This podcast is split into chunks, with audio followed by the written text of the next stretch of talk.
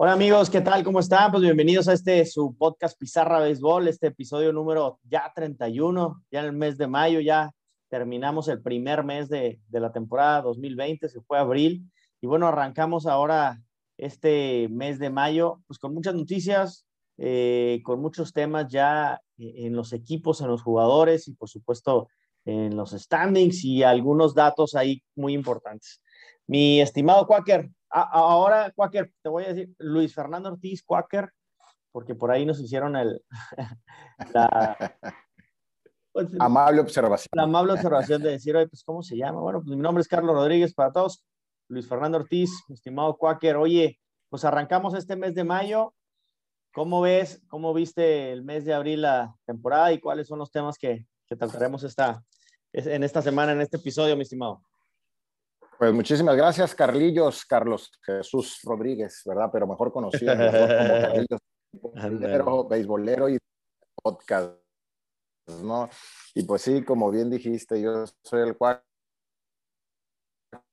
Fernando Ortiz y, pues mira, eh, con sorpresas creo para mí, en el eh, curiosas, eh, pues como sabes, el jugador del mes en la nacional fue Ronald Acuña, con un jonrón también que pegó de 481 pies, Carlos. La verdad es que de los más largos por ahí, eh, Springer, tu, buen amigo, pegó uno de 470 ahora que, que, regresó. Y para mí, a pesar de que Ronald Acuña, y ahorita me, me das tu, tu, punto de vista, es el jugador del mes, indistintamente que estuvo por ahí lesionado, bien merecido, pero me parece que Trout, Trout con un 400 que está bateando, sigue siendo uno de los más fuertes, ¿no? Y en la americana, Carlos, eh, Byron Buxton, eh, este jugador de los mellizos, eh, de Minnesota, que la verdad es que en un partido se aventó cinco hits, ya se le veía, eh, estuvo luchando con lesiones en, ahora sí que en temporadas anteriores.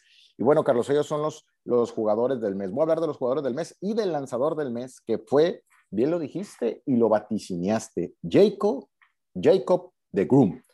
Jacob de Groom, que eh, pues ya estamos esperando su nono, su no hit, no run a ver si se da. Y del lado americano, pues fue Garrett Cole. ¿Qué opinas de estos cuatro jugadores, Carlos? Te escucho. Oye, pues no era nada difícil este, atinarle, ¿no? Jacob de Group y Garrett Cole de aquel, de uno y de otro lado, pues grandes pitchers.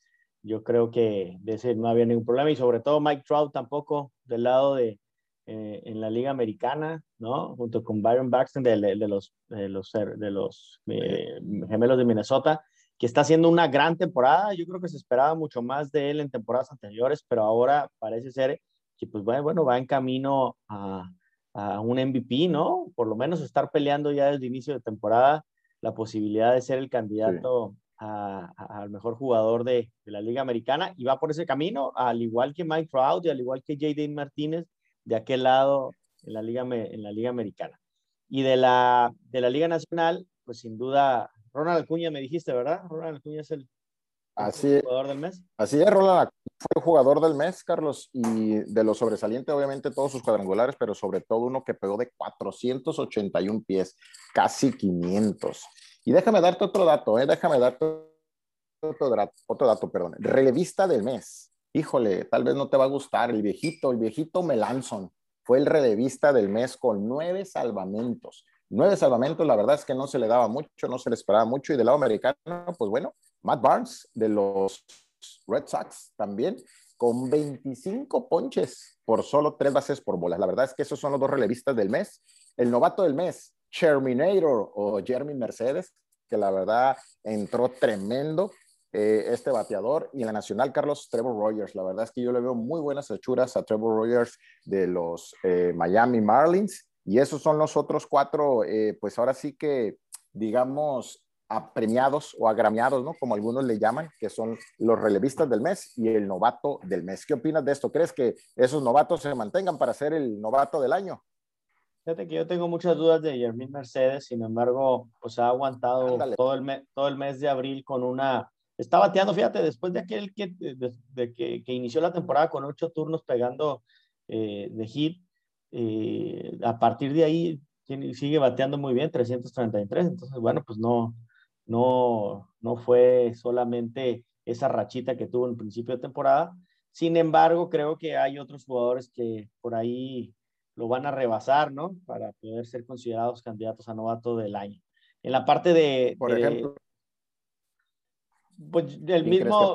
No, pues yo creo que Bobby Dalbeck, que yo te había dicho en la parte de, de novato del año en Boston, yo, yo sigo apostando a él y bueno, pues la posibilidad de que Bobby Witt Jr. pueda llegar a, a, los Reales, a los Reales de Kansas, eh, creo que son los, creo que para mí siguen siendo a mí los, los gallos. Randy Rosarena, yo ya sabía que Randy Rosarena iba a bajar su, su, ritmo ya que los pitchers lo conozcan mejor, ya que los, eh, los managers y, y, los analistas del béisbol conozcan dónde están sus debilidades al momento de batear y hacer su swing, seguramente los pitchers iban a ajustar. Entonces, creo que esa parte eh, Randy Rosarena le está costando ahorita. Eh, sin embargo, pues no deja de ser un gran, gran, gran, gran jugador. Pero para ganar eh, ese, ese premio individual novato del año, seguramente vamos a ver otros jugadores por ahí que, que todavía no llegan a la, al roster, ¿no? De Liga Mayor, como pues Puede ser. platicamos el Wander Franco, Julio Rodríguez, eh, Jared Zelenic, el de los Seattle Marinos de Seattle, en fin, hay, hay, todavía mucho potencial y varias posibilidades para que pueda ser. Oye, y regresando un poquito a lo que me dijiste, el, el cerrador del mes, allá con Mark, Mark, Melanson, ¿no? De los padres de San Diego. Es un pitcher ya veterano, sin embargo, pues te tira, eh, pues básicamente ya no velocidad, pero sí, pues mucho cambio, mucha curva y la, los bateadores que están acostumbrados a bola recta, a un cerrador, ¿no? De, de gran velocidad. Bueno, pues ahora le cambias la pichada con Mark Melanson. Creo que ha sido una buena adquisición por parte de los padres. Eh, yo creo que se va a mantener Melanson. Yo creo que, yo creo que va a seguir salvando juego para los padres toda la, toda la temporada. Y por ahí recuérdame cuál es el, el otro, el otro premio ahí. El de la americana, Matt Barnes. Matt Barnes. Barnes. Este, fue el de la americana como el relevo del, del, del mes. Yo ahí sí tenía mis dudas y sigue teniendo mis dudas. Eh, solamente seis salvamentos, pero un buen ERA. La verdad es que creo yo que está pasando por buen momento Red Sox y te lo dije en uno de los podcasts, no creo que aguanten el ritmo. Eh, por parte de Melanson, fíjate que por ahí, digo, nos damos carrera de manera personal, eh, mientras siga pichando así como yo a esa velocidad, pues no creo que se lesione, ¿verdad? Entonces, ojalá Ojalá y la verdad es que, es que continúe porque si algo sí tiene Carlos, más que velocidad, más que el cambio, más que la inteligencia, tiene mucho temple. La verdad es que no se arruga, no se pone nervioso y eso es muy importante sobre todo a la hora de pichar. Déjame darte otro dato, Carlos. En la semana, eh, jugador de la semana que me sorprendió, eh, Gluber, el pitcher de los Yankees. Eh, ¿Qué opinas de él? Yo la, honestamente, creo que por ahí lo dije, yo lo había ya acabado. ¿eh? y tuvo una tremenda, tremenda semana, indistintamente de sus números. ¿Cuál sería tu perspectiva? ¿Crees que vuelva a tener una buena semana para que sea jugador de la semana o que se mantenga toda la temporada saludable y efectivo o nomás fue una llamada de petate? Corey Kluber. Oye, yo veo a Corey Kluber como un, un, gran veterano que le hace muy bien a esa rotación de los Yankees, una rotación eh, realmente joven. Y creo que Corey Kluber hay que esperar de él, no sus años de Cy Young, pero hay que esperar de él un, un, pitcher constante en esa rotación que pueda comer innings y que pueda estar ganando juego para el, para el equipo de los Yankees. Eh, no va a ser no va a ser un Garrett Cole, no va a ser este, un Jacob de Groom, pero sí va a ser un pitcher que va a tener eh, al equipo siempre este, en la pelea, ¿no? Va a sacar eh, buenos juegos de calidad, entonces yo creo que va a ser suficiente con que eso le pueda estar ayudando a los Yankees, ¿no? A, a establecer una rotación de alguna forma sana. Oye, y, lo que dijiste de Mark Melanson, tienes toda la razón. Yo creo que un pitcher que tira con esa velocidad es, es mucho más difícil que se pueda lesionar. Sin embargo, al paso, con su paso con Gigantes no fue bueno. Eh, también tuvo lesiones y no tuvo eh, en ningún momento, porque fue un contrato grande el que le ofreció eh, los Gigantes de San Francisco por cuatro años y, y, la verdad es que pues nunca lució, nunca lució con ellos. Después de su paso por Bravos de Atlanta, fue poco inconsistente, cerró muy bien la temporada 2000, 2020. Entonces, pues bueno, ahora está teniendo otro, un aire importante con, con, con los padres, que seguramente como lo está pichando, pues seguramente se, se mantendrá ahí. Y de Matt Barnes, fíjate que es un dato, nomás para terminar el, dato de Matt Barnes de los, eh, de los rojos de, de, de los rojas de Boston. Fíjate que son rojos.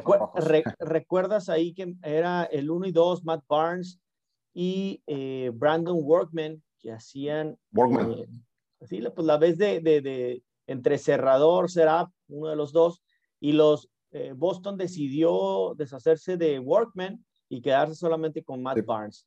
Y la verdad es que les ha funcionado porque Workman este, fue a Filadelfia, tuvo una pésima temporada. Eh, y bueno, pues ahorita Workman este, fue dejado en, en, libertad, está como agente libre básicamente a ver qué equipo lo puede eh, tomar. Y pues bueno, hasta ahora yo creo que ahí Matt Barnes fue el, el, una muy buena selección por parte de Boston y bueno, pues ahorita lo estamos viendo pichando, pichando muy, muy, muy bien. Sí, definitivamente, Carlos. Y mira, antes de pasar a las, a las lesiones, que por ahí hay unas muy, muy importantes y otras muy dolorosas, de los, y bueno, estamos hablando de estos inicios fuertes, eh, inicios lentos. Uh, no sé si traigas por lo menos ahí uno, pero híjole, creo que ya pasó el mes, Carlos, y Lindor, que sabemos que es un superestrella, no ha llegado ni al 150 de average. O sea, no ha podido batear, no ha estado haciendo errores. Yo lo vi muy bien, de hecho, en unos partidos de la semana donde la defensiva está luciendo, pero ¿qué crees que le esté pasando? ¿Creas que sea el síntoma que tuvo Tatis al principio de un poquito de presión eh, por un buen contrato, el cambio de equipo? Digo, Tatis estuvo al principio, ya más o menos se está regulando, ahí va, ya, superó los 200, anda en 246 más o menos, pero Lindor creo que es la gran sorpresa, por decir así, en temprana temporada. Sabemos que falta todavía un 70% de la temporada, pero pues no ha funcionado, Carlos. En números no ha funcionado. ¿Qué opinas de eso? Yo creo que Francisco Lindor, pues para mí sigue siendo el mejor parador en corto de las ligas mayores. Creo yo que sí, efectivamente, el tema de la presión de haber obtenido un contrato multimillonario con los Mets en la ciudad de Nueva York, que no perdonan tan fácil un, este, malos juegos de sus jugadores. De hecho, ya fue abucheado en uno, en uno de los juegos ahí por la afición de Nueva York. Creo que Francisco Lindor necesita estar eh, básicamente haciendo el juego que él, que él sabe hacer sin estar presionado. Tú sabes que hay un slump colectivo ahí con los Mets de Nueva York, que es un equipo en donde si el año pasado fue el que tuvo el mejor promedio de bateo, bueno, pues ahora simplemente no está bateando ese equipo. Ese slump colectivo seguramente pues se le sumó también Francisco Lindor, pero eh, yo estoy completamente seguro que, que más adelante Lindor saldrá de ahí y podrá demostrar ya un poco eh, con menos presión la posibilidad de estar bateando lo que, él, lo que él batea. Y ojo, ahí se escucha todavía muy fuerte la posibilidad de que para mitad de temporada eh, Chris Bryant se vaya con los Mets y, eh, este, como, como tercera base. Tres. Y si Chris Bryant se va con los Mets, pues le deja menos presión al indoor, ¿no? Este, porque además están los bates de Pete Alonso, de está Jeff McNeil y por ahí Conforto. Entonces, no, ese lineup de Mets va a despertar y con esa muy buena rotación, seguramente los Mets seguirán peleando. A pesar de que ahorita están, es una división muy compacta, esa división este está muy cerrada. Eh, los Marlins que están en el último lugar van a básicamente dos juegos y medio, entonces con récord negativo, con récord negativo. Entonces, eh, no va a pasar, no va a pasar más y los Mets se van a, se van a recuperar junto con Lindor.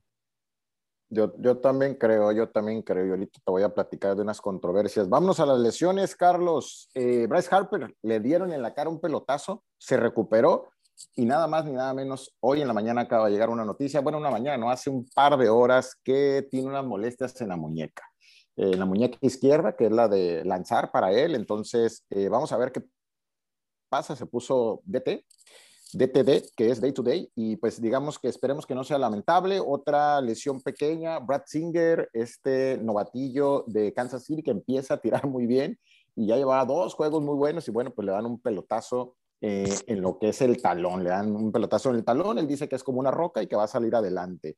Eh, vámonos con otra lesión, bueno, ya vámonos con las lesiones serias, Carlos. Dustin May, y sobre todo doloroso, no solo solamente porque eres Dyer fan, sino porque para mí la verdad es uno de los mejores lanzadores que tienen. Y esto lo hemos venido viendo, Carlos, y lo platicamos ahorita, jugadores como estos que tiran con tanta velocidad y con tanta garra, pues sueltan todo lo que traen en el brazo, pues ya casi es un hecho que se va a Tomillón. Entonces, eh, ahorita me lo comentas, Otani, con molestias en el codo, Jesús Luzardo se quebró la mano, Carlos, o se la fracturó, la de lanzar, y no, ¿cómo crees? Jugando videojuegos, hombre, ha haber hecho un berrinche, pero bueno. Eh, Otra importante que está a 60 días, la lesión, como le llaman, Travis Darnaut. eh, este catcher tremendo de los eh, Bravos de Atlanta, también sensible. Y por última de las sensibles que traigo, Luis Robert, eh, trae un problema de desgarre en la parte, ahora sí que, que, le llaman trasera, ya no saben si es la espalda, no saben si es la corva, no saben si es la rodilla, total que todo le duele a Luis Robert por atrás y también se va de cuatro a seis meses. Prácticamente creo que Luis Robert pierde la temporada al igual que Dustin May. ¿Qué opinas de estas lesiones, Carlos? Pues lamentable, la verdad es que lamentable es una temporada tan larga de 162 juegos. Eh, sabemos que iba a haber, a haber lesiones, yo creo que eh, son parte del juego, por eso hay un roster de, de, 40 jugadores para que puedan habilitar a aquellos, aquellos que se encuentran en proceso de recuperación o con una lesión eh, importante. Sin embargo, el tema de que un pitcher importante, por el caso de Dustin May, eh, un gran talento en donde pues su promedio de velocidad ronda los 98 millas todo el juego. Eh, pues lamentablemente una, una cirugía Tommy John pues complica las cosas ahí en la rotación de los Dyers. Y fíjate, para, hay, hay, que, hay que ver ese dato que es importante. Yo creo que nunca hay suficientes pitchers en una rotación. Los Dyers se fueron con siete pitchers en una rotación, abridores, siete abridores, y bueno, tres de ellos simplemente no están en, ya en la lista de activos. Es el caso de Dustin May, que estará fuera por esta temporada y gran parte de la otra.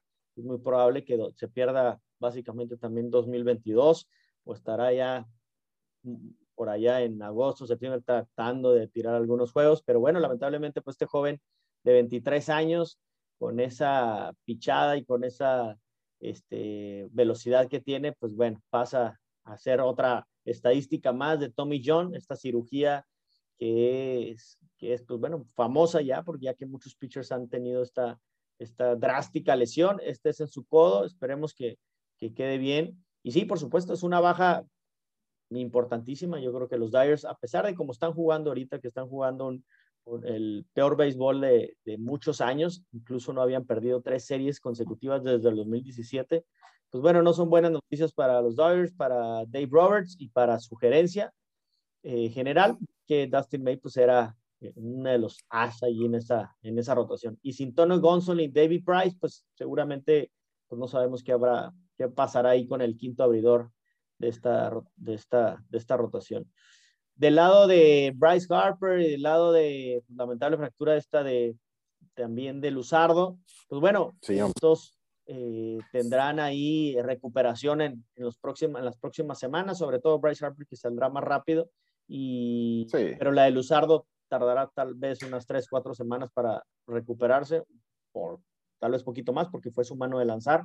En fin, pues ahí estaremos, estaremos pendientes. De los demás creo que son, son, son lesiones que son, por así decirlo, lamentables, pero pues poco comunes de alguna forma y, pues están afectando, estarán afectando el resto de la, de la, temporada a muchos, a muchos equipos constantemente. Hemos visto muchas lesiones importantes de Tommy John, incluso eh, lesiones que han dejado jugadores fuera, como la de Luis Robert, como la de el mismo eh, este, Eloy Jiménez, Cody Bellinger, que no regresa y no tiene para cuándo. Eh, en fin, hay una lista ahí considerable de, de jugadores. Oye, mi Quaker, si traes, fíjate que yo quisiera hablar, si no traes un tema de, igual de lesiones, coméntame. Si no quería comentarte yo. No, de lesiones, ya todo lo que traía de lesiones, traigo controversias, eh, que es muy rápido, eh, triple A el arranque, datos chuscos de jugadores y los standing, pero esos son como datos rápidos. ¿Quieres comentar algo más de ahora, que pasó, ahora que pasó el mes de abril, creo que es importante darle una, una peinadita a lo que ha sido importante en este mes de abril. Y creo que ni tú ni yo esperábamos que los mejores equipos de ambas ligas pues fueran, por un lado, Boston y Reales de Kansas y por el otro lado, Cerveceros y Gigantes. Cerveceros eh, que liderea la división central de su, de su división y los Gigantes que lideran la, la división oeste. Igual, Boston de aquel lado y, los, y los Reales de Kansas. Son equipos que, eh, si bien es cierto, esperábamos que fueran competitivos, eh, pues también yo, a mí me gustaría saber cómo, cómo crees que estos equipos que fueron eh, ya parte importante en este mes de abril se puedan mantener en esa constante de jugar bien a la pelota, de tener buenos lanzamientos, o buenos lanzadores toda la temporada y por supuesto su parte ofensiva. Eh, ¿Cómo ves? A estos cuatro equipos, dos y dos, dos y dos en la Liga Americana y en la Liga Nacional. Mira, eh, sí, Carlos, te platico. Eh, mira, lo que es San Francisco, yo creo que, híjole, lo, lo, dije al principio en los otros podcasts, pensé que no lo iban a hacer, pero creo que sí se pueden mantener, ¿sabes por qué? Porque traen, traen una buena, una buena, ahora sí que gama de, de jóvenes, ¿no? Sobre todo en el picheo. Eh, por el lado de Milwaukee, Milwaukee, híjole, creo que no le va a alcanzar, creo que Milwaukee se va a cansar un poquito más, más rápido, sin embargo, pues mira, eh, ahora sí que así como, como han estado jugando y con ese relevo que tienen, tremendo, ¿no? Sobre todo, eh, pues salió mucho Barnes, que estuvo pichando muy bien, pero pues ahorita que está con el COVID, a ver cómo les va. Kansas City, bueno, voy a dejar Kansas City al final, puedo decir por qué, porque se me hace el más interesante. Red Sox, Red Sox creo que está funcionando muy bien su bateo, pero tampoco le va a alcanzar. Yo veo muchas dudas, Carlos, en su rotación. Yo no veo de verdad cómo puedan tener profundidad. Sin embargo, sin embargo, en el bateo, pues sí, están, están tremendos, ¿no? Y, y ahorita decías de Bobby Dalbeck, en cuanto despierte, híjole, va a ser va a ser yo creo uno de los grandes en, la americana. Kansas City, ¿qué es lo que creo que está pasando con Kansas City? Todos sus novatos están empezando a madurar y aún están algunos lesionados como Mondesi que no ha podido regresar. Creo que están haciendo el trabajo y lo vuelvo a decir es la segunda vez, creo que por ahí se pueden meter en un wild card. Entonces, está tremendo, está tremendo lo que es, eh, como tú bien decías, los standings y muy importante, sin embargo, ninguno de estos creo que gane el campeonato de su división. Con eso me quedo. Pues mira, yo, yo, yo estaría, yo pienso al revés que tú, mira, yo veo a un equipo de Boston plagado de jugadores con mucha experiencia, de veteranos importantes, de lanzadores que están haciendo este, muy buenas salidas y por supuesto de su bullpen. Veo también la posibilidad de que regrese Chris Sale a mitad de temporada y eso pues los apunta, apuntalaría para generar, por supuesto, una mejor rotación y eh, pateadores importantes, como ellos, el JD Martínez, que puede ser ahorita un posible eh, jugador más valioso de la Liga Americana. Si continúa así, pues ya con las piezas como Sander Bogarts y el mismo Alex Verdugo, eh, Rafael Devers, en fin, son, es un equipo, es un equipo importante y por supuesto la veteranía y la experiencia también ahí del, del manager, ¿no? Alex Cora, seguramente creo que va a estar peleando ahí para un pase postemporada. De la Liga Nacional, de Reales de Kansas creo que ahí sí tienen menos posibilidades porque Reales de Kansas si te, si te vas en, tu, en su eh, diferencia de, carreras entre permitidas y anotadas, hay, hay menos tres, si no me equivoco por ahí, hay números negativos. Ahora, eso habla de del balance de un equipo. En cambio, Boston sí tiene otras estadísticas más este, por encima, ¿no? Con un balance positivo. Igual de los gigantes. Fíjate que los gigantes yo veo a un equipo muy fuerte, tanto en la ofensiva como en la defensiva. Y no vi la serie contra ustedes, eh, contra los padres. Se, la ganaron, sé que la, ganó Padres 2-1. Sin embargo, ahorita que me dices cómo, cómo ves a esos gigantes, pero yo veo gigantes un equipo muy veterano de la mano de de Cueto, de la mano de, los, de, de Crawford, de Longoria, de Posey, Brandon Bell y algunas otras incrustaciones ahí como Slater, como Jastremski y ese, esa rotación que pareciera que no, pero Kevin Gossman, Johnny Cueto, el mismo de Sclafani, eh, Alex, Wood, y Gay Capper no, es, no, es un mal no es un mal manager. ¿eh? Gay Capper yo creo que no se le dio la oportunidad o el tiempo suficiente allá con Filadelfia y creo que entiende muy bien el béisbol Capper, sobre todo al momento de hacer sus movimientos en, en su bullpen. Entonces, los gigantes se van a mantener ahí, va, va, a ser un equipo, lo he dicho siempre, ¿no? Lo he dicho siempre, y creo que se van a mantener. Y los cerveceros de Milwaukee, yo veo un equipo de cerveceros eh, bastante echado para adelante, aún con ausencias importantes como Christian Jelly, como eh, Lorenzo Kane y algunos otros. creo que esa, esa rotación, Sí, yo, yo, veo esa rotación con Corby Barnes y eh, el mismo Woodruff. Brandon Woodruff. Yo veo un, un, equipo muy, muy, muy fuerte y en el bullpen ni se diga, ¿eh? trae un bullpen fuertísimo. Por eso yo creo que Cerveceros en esa división central yo sí veo dando pelea y la posibilidad de estar ahí. Sin embargo, en esa oeste, pues está más, ya más compacta, ¿no? Porque Arizona se mete a la pelea, Arizona ya con Madison Moon Garner y Zach Gallen, que son los un, el 1 y 2 de esa rotación, a pesar de que pues van están a dos juegos del, líder, ¿no? Están a, dos juegos del líder, solamente atrás de a un juego, a medio juego de los Padres, a un juego de los Dyers, en fin.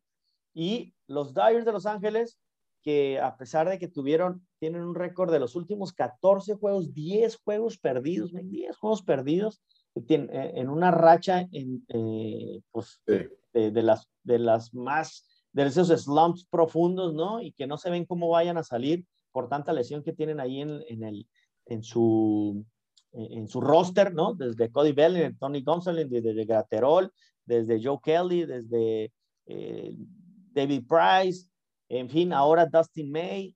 Se ve, se ve complicado los siguientes meses para los Dyers y yo creo que cualquier equipo puede aprovechar ahorita todas estas lesiones de los Dyers para poder apuntalar ahí en esa división, ya sea los padres o los gigantes. Y en la Liga Nacional, yo veo ahora sí los Dyers en problemas con esa rotación y creo que, eh, pues no es casualidad, mi estimado Quaker, no es casualidad eh, el slam y las, las lesiones. A pesar de ello, fíjate, son de las cosas que luego no entiendes, pero es el, así es el béisbol. Ves que los Dyers tienen, es el líder en este diferencial de carreras, más 45, más 45. Y quien le sigue precisamente son Boston, el equipo de Boston. Entonces, pues ahí te puedes dar, te puedes dar cuenta un poco de cómo fue este mes, ¿no? De, de, altas y bajas. Y bueno, pues arranca un mes de mayo, pues para empezar con malas noticias para algunos, en, este caso los Dodgers, pues pierden a, a, su lanzador más joven, ¿no? Eh, y con más talento, creo yo, en esa, en esa, en esa rotación. Digo, hablo de, hablo de talento joven, ¿no? tienen, a otros ahí. Sí, sí, sí, no, coincido, coincido contigo, Carlos, coincido. Oye, eh, me gustaría platicar contigo dos jugadores, José Alvarado y Amir, Amir Garrett, de los uh, Reds de Cincinnati y José Alvarado de los uh, Philadelphia Phillies. Eh, ¿Qué opinas Habíamos platicado en alguna ocasión y Trevor Bauer lo hace creo que de una manera muy elegante, muy disciplinada, por llamar así, pero hubo burlas, eh, date cuenta que yo te, te picho y te digo, sabes que no pudiste contra mí y pues bueno, se vaciaron las bancas, eh, ahora sí que de los dos lados, tanto de Reds cuando están jugando contra los Chicago Cubs, por ahí Javier Báez le sacó el dedo, eh, todo esto se incitó precisamente después de haber ponchado a, a Rizzo, que Rizzo ni siquiera la debía ni la temía, y bueno, pues se armó ahí y ahora sí que Garrett sigue siendo de las suyas y todavía ayer yo lo vi personalmente, lo saca eh, en, una de las entradas que eran en extra lo saca su manejador y se va balbuceando, se va diciendo una serie de cosas que no entiendo, Carlos, pero bueno, y José Alvarado ya fue suspendido precisamente porque se hizo de palabras con Dominic Smith, este zurdo también de los Mets, y pues se están dando cada vez más, creo, estas expresiones. ¿Qué opinas de eso, Carlos, al respecto? Yo, yo, mira, yo estoy de acuerdo en las expresiones que puedan hacer tanto el bateador como el lanzador. Esas expresiones de júbilo, esas expresiones, expresiones de emoción, esas expresiones de, de, de festejo, ¿no? Individual, yo creo que tanto el pitcher lo puede hacer. Si lo hace el bateador, ¿no? Haciendo, este, soltando el bat, ¿no? Al momento de pegar cuadrangular, pues ¿por qué no lo puede hacer el pitcher? Ahora, lo que sí no estoy de acuerdo es que sea ya con una intención de agredir o de, de, voltear al otro dugout y señalar, ¿no? a la oposición o, al, equipo opositor. Creo yo que ahí ya se pierde esa parte de, júbilo y ya empieza la, empieza la, la pues, ¿cómo le dicen? La, eh, pues la, bravuquería, ¿no? Y, esa parte, pues entonces creo que ya, ya no está bien y para mí, digo, tal vez para mucha otra gente dice, ah, está bien que, que si se vacían las, las bancas y que se peleen, creo que es parte del juego. Sin embargo, yo creo que si te da, si, si tú ponchas a alguien y te empiezas a pegar en el pecho y levantas los brazos y todo, creo que esa parte me gusta. Si brincas y, este, y lo festejas, creo que pues, es, yo creo que eso es, es, válido, estoy de acuerdo. Lo otro, pues, es ya, ya ir a, a, a, provocar al rival, ya esa es otra cosa, y creo que pues eso ya es, ya es bravucanería. ¿no? Sí, Carlos, y, te cuenta que yo te ponché, te ibas a la banca y todavía fui, te busqué, me, me acerqué a la línea de Cali y te dije, hey, Carlos, ¿qué te dije que te iba a ponchar calladito, papá, calladito? Así le dijo prácticamente Jesús Alvarado. Pero bueno, eh, vamos a, a, ir a uno los últimos dos temas, me gustaría que tú cerras con la AAA, pero antes te doy unos datos chuscos, muy, unos chuscos y unos interesantes. Vladimir Guerrero, tres jonrones y le pegó Grand Slam. Y le pegó Grand Slam a Scherzer. Eso es de los datos interesantes. Por otro lado, eh, bueno, pues Luis Urias mejorando, mejorando mucho lo que es eh, su bateo. Eh, tenemos por ahí también a Ryan, a Rhys Husking. Fíjate que por ahí le dijo fuck you tal cual le dijo este, Facio al, a lo que fue el, pues el umpire, después de una jugada polémica el día de ayer, precisamente pega un jonrón a Edwin Díaz, que a la postre saldría disque lesionado la espalda y dijo que se sentía mejor, pero la verdad es que sí fue jonrón, Carlos, y bueno, pues perdió el juego al final Filadelfia. Anthony Rizzo poncha a, a Freeman, a Freddy Freeman lo poncha, ¿verdad? Y pues bueno, fue, fue causa de risa, Randy Johnson, que quiere ser fotógrafo de la NFL, y una jugada bien importante, Carlos, me acuerdo muy bien cuando jugamos, sobre todo hace 20 años que fuimos campeones precisamente en cangrejeros de la Liga de Playas, y bien decías, cuando eras co-manager, decías, pienses en la jugada antes de la pichada. ¿Sabes qué pasó, Carlos? Salió una línea por primera, tuvo error el jugador, el fielder 9 llegó, la aventó suavecito, a calle, a calle, hoy no más, a la base, a la segunda base, y ¿sabes qué?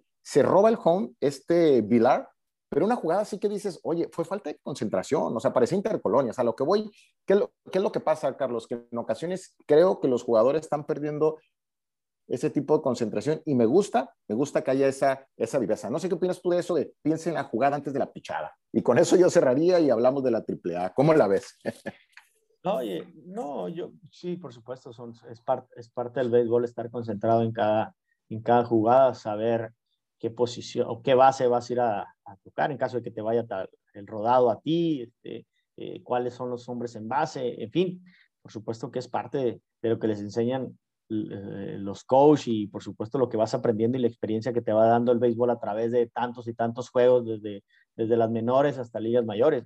Eh, pero bueno, pues el béisbol luego a veces por más experiencia este, que tengas, a veces salen jugadas impredecibles y muchas de las veces si no estás enfocado eh, eh, en, el juego completamente, pues bueno, pues puedes cometer errores, no solamente errores eh, normales físicos, ¿no? sino mentales, que muchas veces son los que cuestan, cuestan más en el, en el, juego, ¿no? Y esa parte, pues seguramente las vamos a seguir viendo, es parte, es parte del béisbol. Oye, fíjate, quiero, quiero comentarte, mi Quaker, que ahorita comenté que el, la diferencia de carreraje después de los Dyers que tienen más 45 era Boston. No, fíjate que eh, es un dato importante, lo tienen los Astros de Houston con más 32 y van en tercer lugar eh, ahí en la, en la división oeste de la Liga Americana con 15 ganados, 13 perdidos.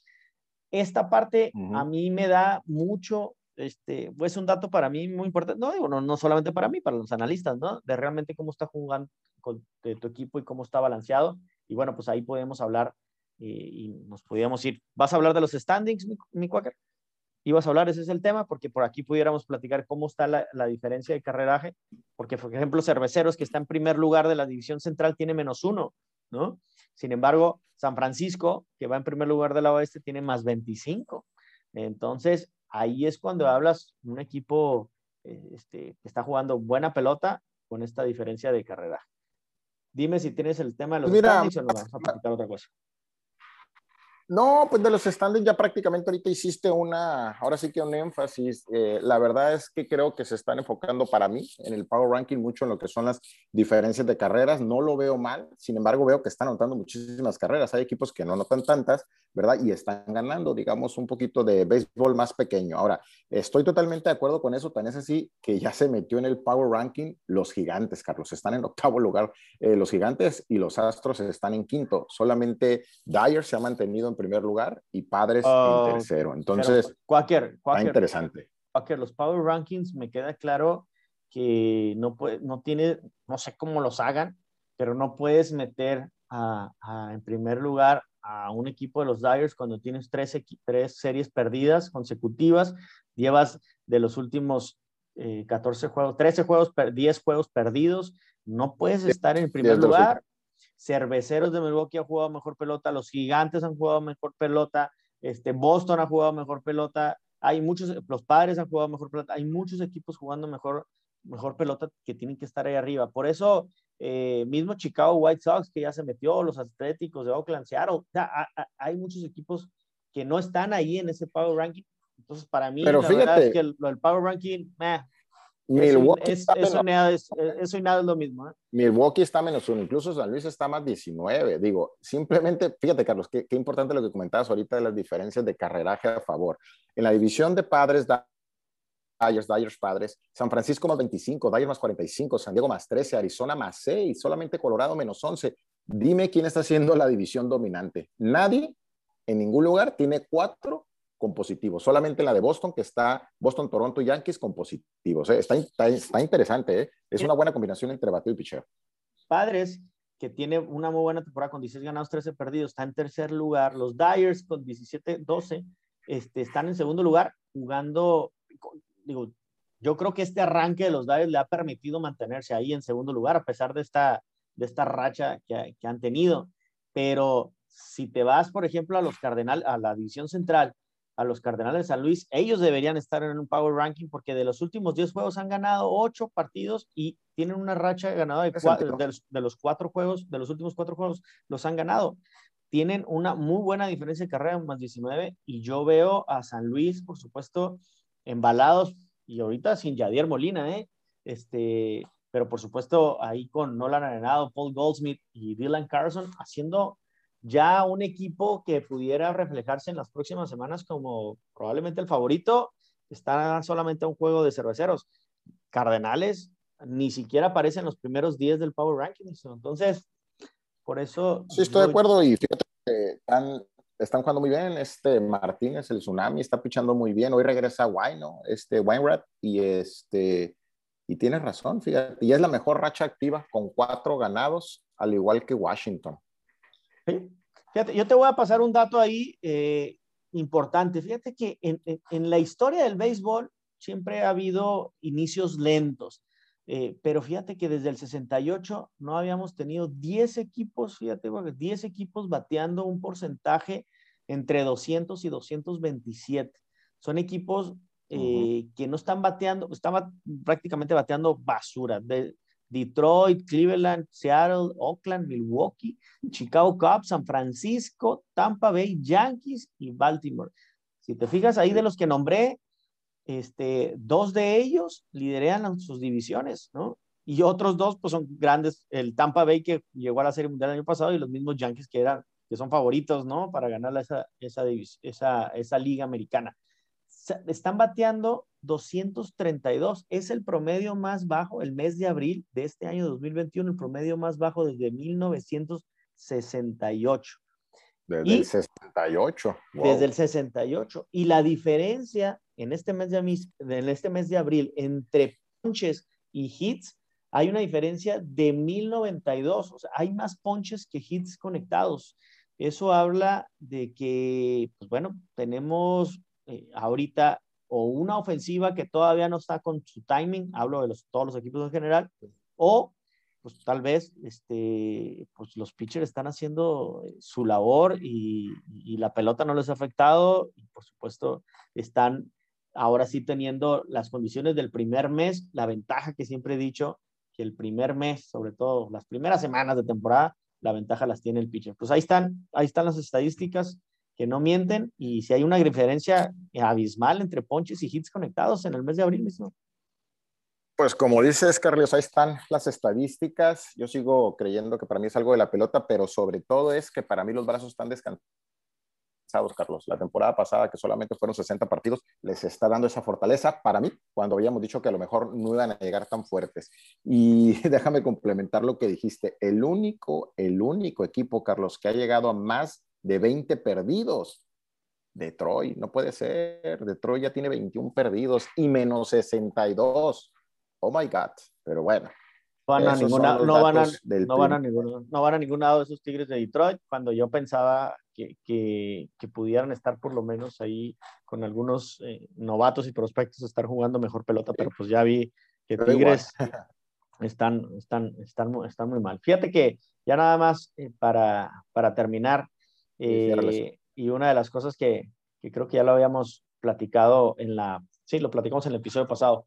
Lamentablemente ahí Jacob de Groom no pudo tirar su cuarta eh, salida tirando este, 14 o más ponches, ¿no? Para poder alcanzar ese, ese récord histórico que nadie más lo tiene y bueno, pues lamentablemente ahí se le fue, solamente ponchó a 9, sin embargo, pues es un muy buen número para Jacob de Groom. Y pues tampoco hubo eh, sin hit ni carrera. Y la otra que veníamos eh, platicando semana con semana que había tirado sin hit ni carrera algún pitcher, bueno, no hubo. Y tampoco el, el pitcher, este as de los cerveceros de Milwaukee, Corby Burns, no pudo tirar, ajá, no pudo lanzar ahí por una pequeña lesión. Y bueno, pues todavía está a dos ponches de alcanzar el récord de Kenley Jansen, ¿no? Con más eh, ponches consecutivos sin permitir base ¿no? El récord es de 51, trae 49 ya Corby Burns, entonces estamos hablando de que seguramente para su próxima salida, si ya regresa a la lista de lesionados, eh, pues seguramente los alcanzará. Quaker, pues yo, esos son los datos de esta, de esta semana. Lamentables las lesiones, esperemos que ya este, eh, paren ese, esas lesiones, sobre todo pues estas que sí son tan dolorosas como una Tommy John o cualquier otra fractura.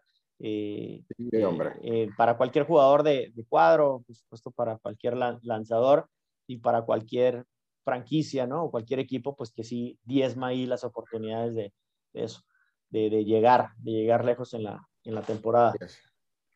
Pues a nadie, a nadie, Carlos, a nadie le gustan las lesiones. Yo con esto también me despido. Ahora sí que mando un saludo a mis amigos del Fantasy del Best Dynasty League. Ah, perfecto. Igualmente le mandamos ahí eh, saludos a todos.